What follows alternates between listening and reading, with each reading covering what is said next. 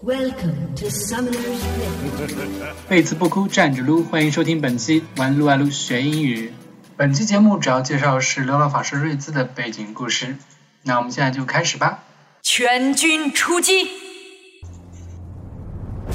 ！There are many on Runeterra who are attracted to the starting magic, or in recent times, emerging failed of techmaturgy.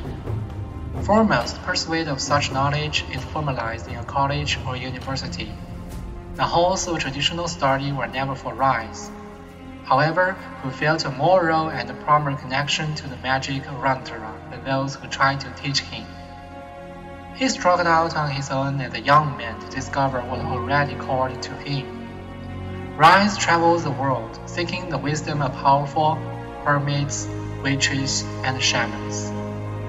Anyone who had something to share beyond what was taught in the city-state of Valoran.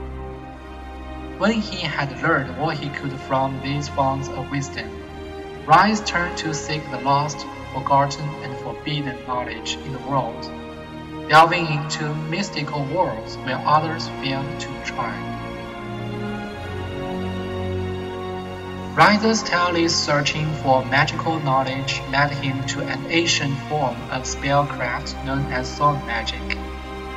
This art required Ryze to tie two spells on his body, permanently infusing his being with vast carnal power and finally fulfilling his need to bond with the mystical energies of Runeterra.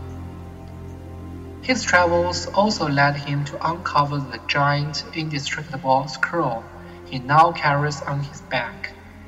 The purpose of the inscrutable spell remains a secret only Ryze knows. He claims it an abomination, something that he must safeguard from the world. This has piqued the curiosity of many.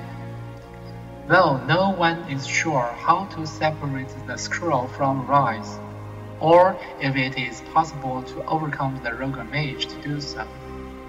Since then, Ryze has joined the League of Legends to study the magical creatures and powerful well workers that fight there, in order to complete his exploration of mystical Runeterra. Ryze is no longer just a mage. He has become a creature and magical itself.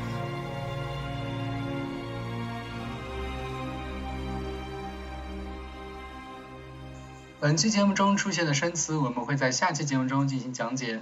本期节目中的文本已经附录到节目介绍当中。Victory! 欢迎收听本期节目《玩撸啊撸学英语》，更多精彩节目尽在荔枝 FM、喜马拉雅。我们下期再见，See you next time。